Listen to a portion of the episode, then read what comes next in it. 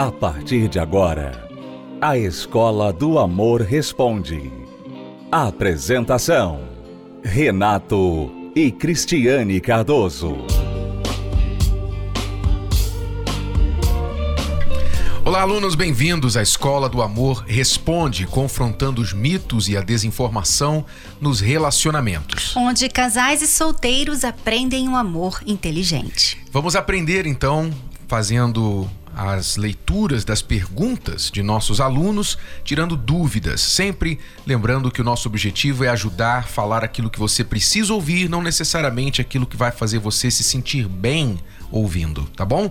Vamos então já. Bom, a nossa primeira pergunta é da Tônia. Namoro um rapaz há oito meses. Quero saber se oito meses é muito cedo para falar em casamento. Oito meses cedo para falar em casamento. Eu diria que está tarde demais para falar em casamento. Bom, vamos entender aqui que há duas conversas sobre casamento que os namorados têm que ter durante o namoro. Né? Duas conversas. A primeira é logo no início. Logo no início, para que os dois saibam quais as expectativas e as intenções um do outro a respeito de se casar. Porque quantas pessoas, por exemplo, entram num namoro, num relacionamento, e não tem essa conversa. Elas não falam com a outra sobre se casar. Elas não dizem se querem se casar, quando, com logo elas querem se casar. Então elas vão tocando o relacionamento e vai passando o tempo seis meses, um ano, dois anos, três anos. Às vezes a pessoa chega a cinco, sete anos de relacionamento e não tem casamento no horizonte. E cada ano que vai passando, ela vai pensando mais assim: Bom, já passou um ano, agora vou esperar mais um pouco. Bom, já passaram dois anos, vou esperar mais um pouco. Ela fica sempre esperando. Bom, já investi tanto tempo nesse relacionamento, eu não vou jogar tudo pro alto agora. Então, ela perde, por quê? Porque às vezes ela está esperando o casamento, mas a outra pessoa não está. Então, é uma conversa, é um tipo de conversa que tem que acontecer logo no início. Ou seja, eu não digo no primeiro encontro, mas dentro do primeiro mês três, quatro encontros em que você está tentando conhecer aquela outra pessoa, você tem que trazer à baila o assunto do casamento. Vem cá, você se vê casado muito em breve? Está pensando nesse namoro como algo sério para dar em casamento? Ou você está mais pensando em agora curtir e casamento mais lá para frente? Você não quer pensar nisso agora? Isso tem que ser perguntado. É uma cultura, né, atual que não existia antigamente, porque a pessoa quando ela cortejava outra é porque ela ia, ela tinha a intenção de casar. Né? Então ela ia cortejar e naquele cortejo elas iam se conhecer e decidir se valeria a pena casar com aquela pessoa ou não. Uhum. Mas não existia namoro sem a intenção de casar. É, já era namorado porque estava querendo casar. Casar. Agora, né, nos dias atuais, não. Você tem até medo de falar em casamento, como você, Tônia. Você perguntou, né? Será que é cedo demais? Não quero assustar o meu namorado, não quero que ele saia correndo de mim, né? Quer dizer, veja como a cultura mudou e como isso tem atrapalhado os relacionamentos. Porque se você começa um relacionamento sem um futuro, sem uma, um compromisso lá na frente, ou seja, nós vamos nos conhecer e se der certo, nós vamos então levar para o próximo passo, né? Uhum. Não. Vocês estão começando um relacionamento assim, vamos entrar. E vamos ver o que dá. Então, nessa de você entrar dessa forma, você fica assim, sem ter um plano, sem saber o que vai acontecer, se vocês devem se conhecer melhor, se você estará invadindo a privacidade dele, se, por exemplo, você quiser saber quem é a família dele. Isso é muito ruim. E você vê isso nos filmes e nas novelas, e você pensa assim: ah, é assim hoje. Hoje é assim. Né? Então, se eu falar que eu tenho intenção de me casar, ele vai se assustar. Então, não vou falar nada. Eu quero que ele se apaixone por mim para que ele venha falar no assunto. Uhum. E às vezes na cabeça dele, ele está seguindo esse padrão dos dias atuais. Não, eu não vou falar em casamento que eu, hein?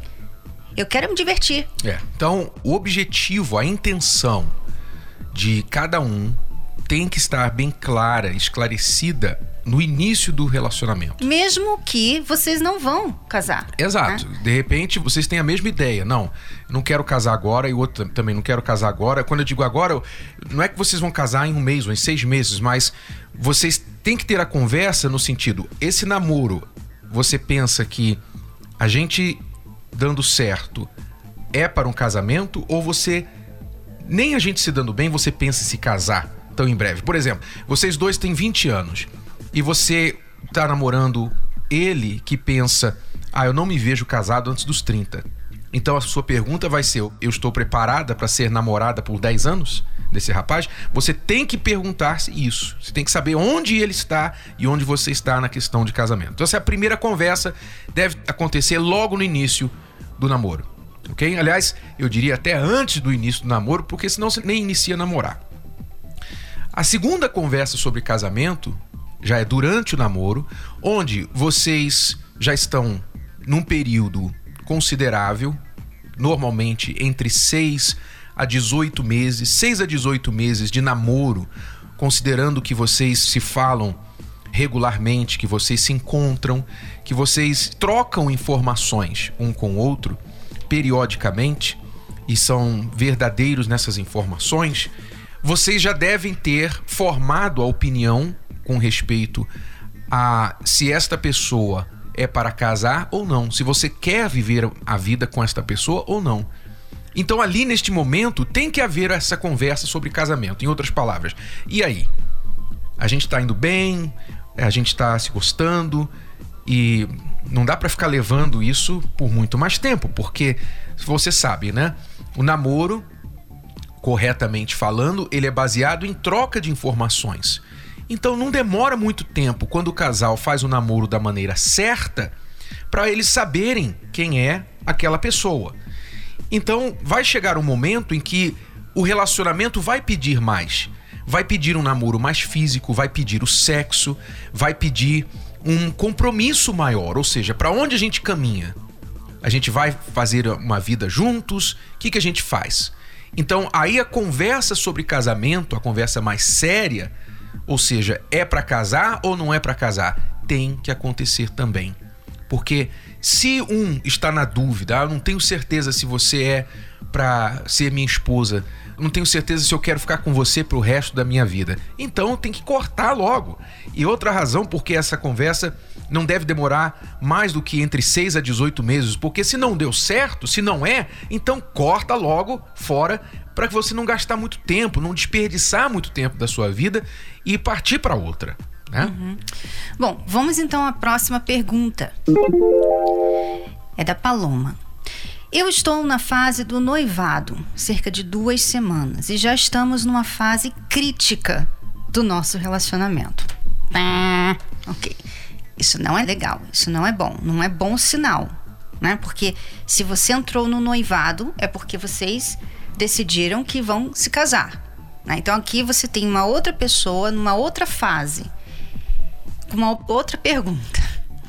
Ela estava namorando, decidiu se casar com ele, ficou noiva e agora a fase está crítica, né? na qual meu noivo me ofendeu com palavras.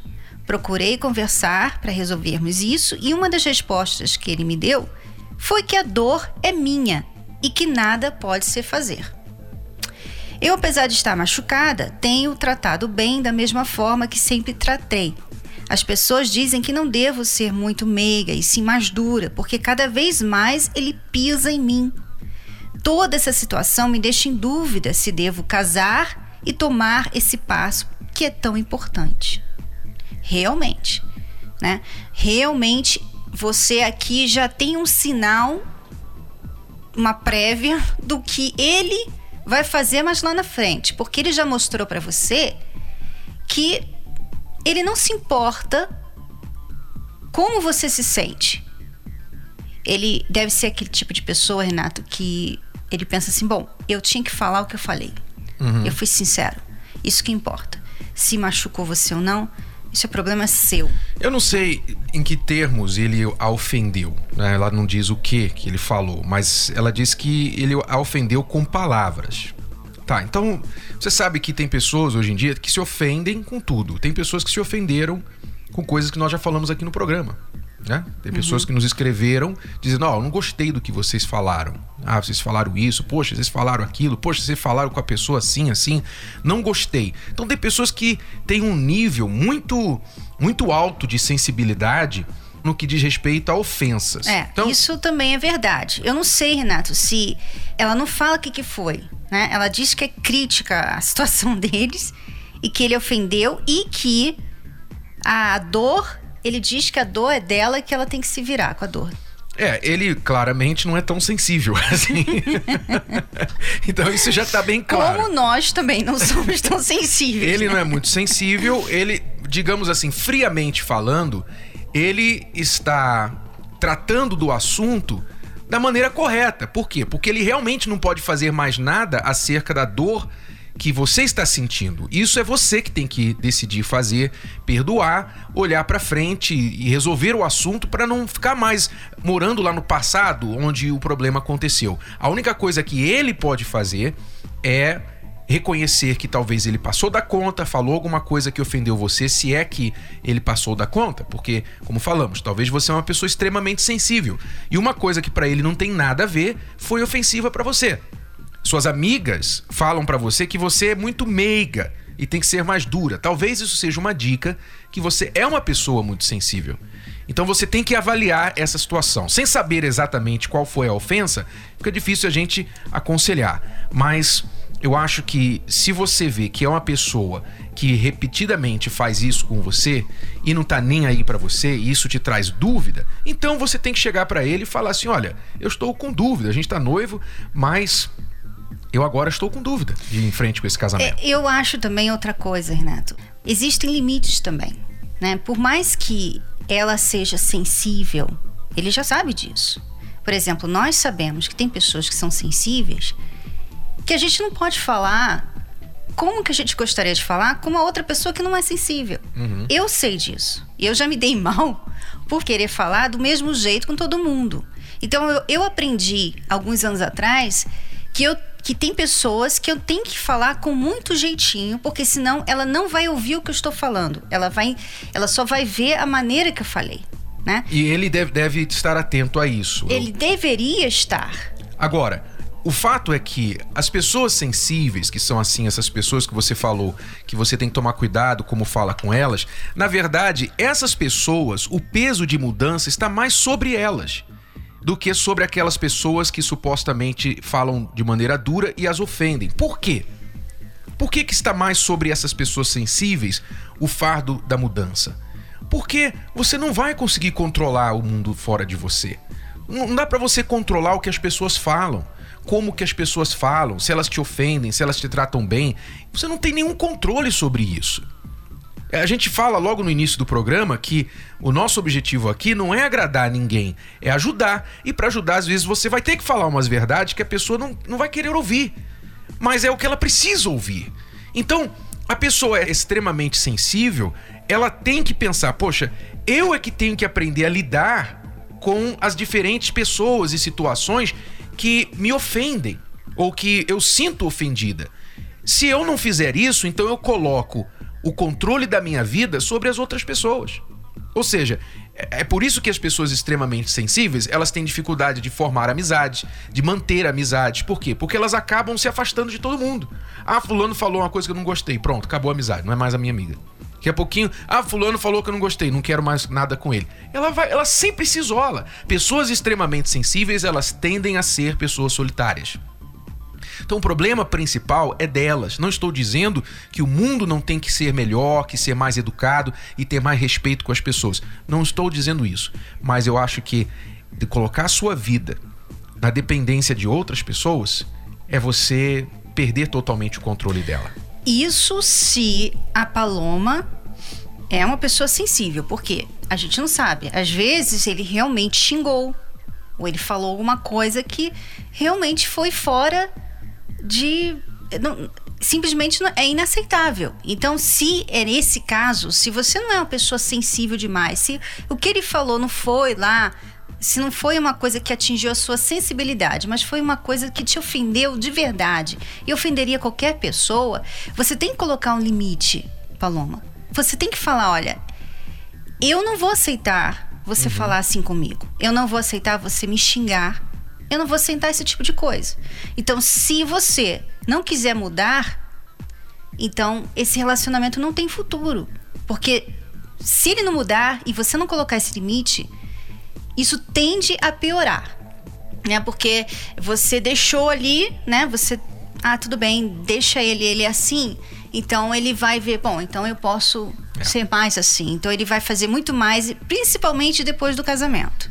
Fica a dica, Paloma. Nós vamos voltar daqui a pouquinho para responder mais perguntas de nossos alunos. Se você tem uma pergunta e gostaria que nós a respondêssemos aqui na Escola do Amor Responde, entre agora no site escola do amor responde.com e deixe ali no formulário, ao pé da página, a sua pergunta para nós. Ela poderá ser respondida aqui no programa, tendo em vista que há muita gente, muita gente nos escrevendo e nós procuramos selecionar as perguntas que vão ajudar o maior número de pessoas. Então, talvez a sua pergunta especificamente pode demorar um pouco para ser respondida, mas sempre você deve ficar sintonizado porque as perguntas de outros alunos poderão ajudar você também. Já voltamos.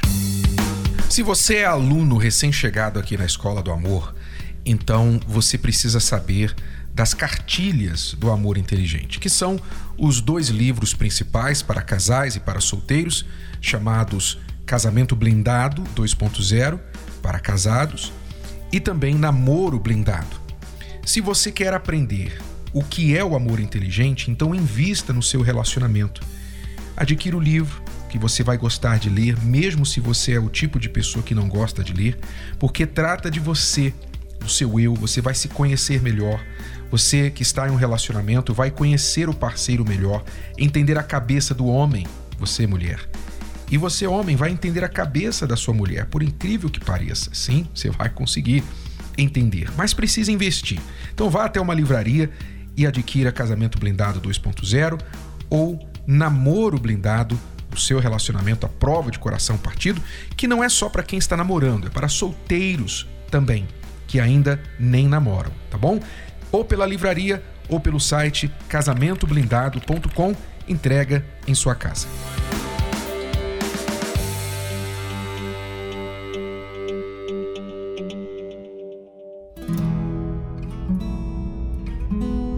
Dois mil e vinte e dois está acabando. E mais uma vez a história se repete. Ano após ano, relacionamentos que começam felizes, intensos, mas quando menos se espera, o fim.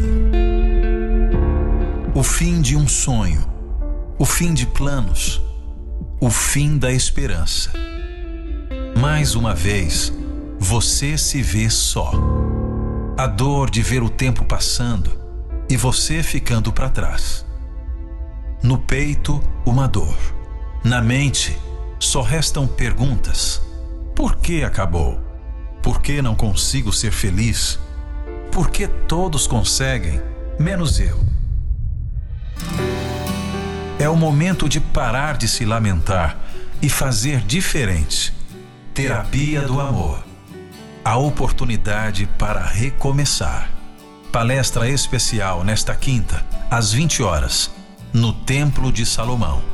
Avenida Celso Garcia, 605, Brás. Para mais informações, ligue 11 3573 3535. Você está ouvindo A Escola do Amor Responde com Renato e Cristiane Cardoso. Vamos então à próxima pergunta de uma pessoa que não quer se identificar. Estou em um relacionamento há alguns meses com uma pessoa maravilhosa, porém ele é muito focado na vida financeira. Tudo o que envolve a vida financeira dele, ele participa, ele vai atrás, ele trabalha, não importa o dia. Já na vida amorosa, ele não mostra o mínimo de interesse, nem faz o mínimo de esforço para ir na terapia do amor, para fazer qualquer coisa, ler um livro, enfim. Isso acaba me desmotivando no relacionamento. O que eu devo fazer? Me ajudem. Ok, primeiramente você está namorando com um homem muito típico que se preocupa com a vida financeira. Né? Tanto é que quando um homem não se preocupa com a vida financeira, a mulher tem problema com ele. Né? Ele é preguiçoso, não gosta de trabalhar, enfim, que ele é cheio de dívida, fica encostado em mim. Então, ele se preocupar com a vida financeira é muito típico do homem. Né? Isso não é ruim. É claro, se for extremo e ele é o tipo da pessoa materialista que só quer saber de dinheiro, o tempo só para o trabalho e tal, e sacrifica as outras áreas da vida dele para focar na financeira, aí sim é um problema. Não sei se é isso que você está se referindo, mas você com certeza ressente o fato dele não mostrar tanto interesse e esforço com a vida amorosa como ele mostra para a vida financeira. E você está num relacionamento há alguns meses com ele a respeito disso. Então, o que fazer? Né? O que, que eu posso fazer? Você está se desmotivando no relacionamento com respeito a isso. Eu suspeito que se ela está se desmotivando é porque ela está infeliz no relacionamento, por ele não prestar muita atenção a esta parte da vida amorosa. Então o que eu digo para você, na situação atual, é que se vocês estão apenas alguns meses no relacionamento, você precisa pontuar isso para ele. Você precisa revelar para ele o quão importante você acha que é ele prestar mais atenção na vida amorosa e focar neste lado, assim como ele foca na vida financeira. Por quê? Porque ele provavelmente está tocando a coisa normalmente como um homem solteiro e ele está pensando: estou fazendo meu trabalho, eu preciso oferecer segurança financeira para minha futura esposa. Então ele não se tocou que talvez está deixando a desejar em algumas partes da relação. E ele precisa dessa dica sua e que você diga para ele o que, que você espera da parte dele. O que, que ele espera? Onde que você acha que tem que melhorar? Onde que está o relacionamento está sofrendo? Você tem que comunicar isso para ele. É, é claro que você não deve esperar que ele faça o mesmo que você faz. Né? Se você é aquela pessoa que né, lê bastante, que está sempre assistindo o programa, ouvindo o programa, enfim, você está sempre aprendendo sobre esse lado da sua vida. E ele não é assim. Então, ao invés de querer que ele seja igual a você e faça tudo o que você faz, dá a dica para ele, mas de uma forma que ele possa pelo menos fazer alguma coisa, né? Ou participar da terapia do amor, ou ler o livro, né? Fazer alguma coisa a respeito desse lado da vida dele, ao invés de fazer tudo que você gostaria que ele fizesse. Porque aí pode ser uma pressão muito grande que ele não tem ainda condições de, né? Pelo que parece aqui, vocês não estão tendo problemas assim na vida amorosa, né? E normalmente o homem só procura ajuda uhum.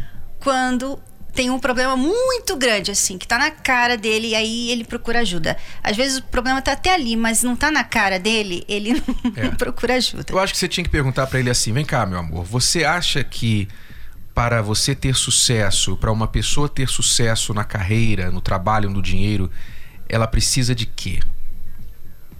Ele vai falar assim: ah, a pessoa tem que ser dedicada, a pessoa tem que trabalhar muito, tem que se esforçar, tem que investir, tem que estudar, enfim, não é? Não vai, o sucesso não vai cair no colo dela. Aí você fala: e o que, que você acha que uma pessoa precisa para ser bem sucedida no amor? E deixa ele nessa nessa sinuca, porque ele mesmo vai ter a resposta. Porque a resposta, se caso ele falar assim, não, a pessoa para ser bem sucedida no amor só precisa amar. Você vai falar assim, é aí que você se engana. Porque quantos que se casam por amor, que é a maioria, e não conseguem ficar casados? Então eu não quero isso pra gente. Eu vejo que você é muito focado, eu admiro isso em você, você não deve criticar essa parte deles. Tem que falar, eu admiro muito o seu empenho na vida financeira, mas me preocupa a sua falta de empenho de preocupação com a vida amorosa, porque a gente está aí num namoro, caminhando para um casamento, e eu quero um casamento sólido. E eu acho que a gente precisa se empenhar nisso. Por isso que eu falo com você sobre as palestras, sobre este livro, sobre isso, sobre aquilo. Eu queria ver esse empenho também da sua parte. Então, mostre de uma forma racional para ele, que ele com certeza vai entender. Quer dizer, dá um pouquinho do próprio remédio para ele, que ele vai, ele vai ter que reconhecer que é assim que funciona, tá bom?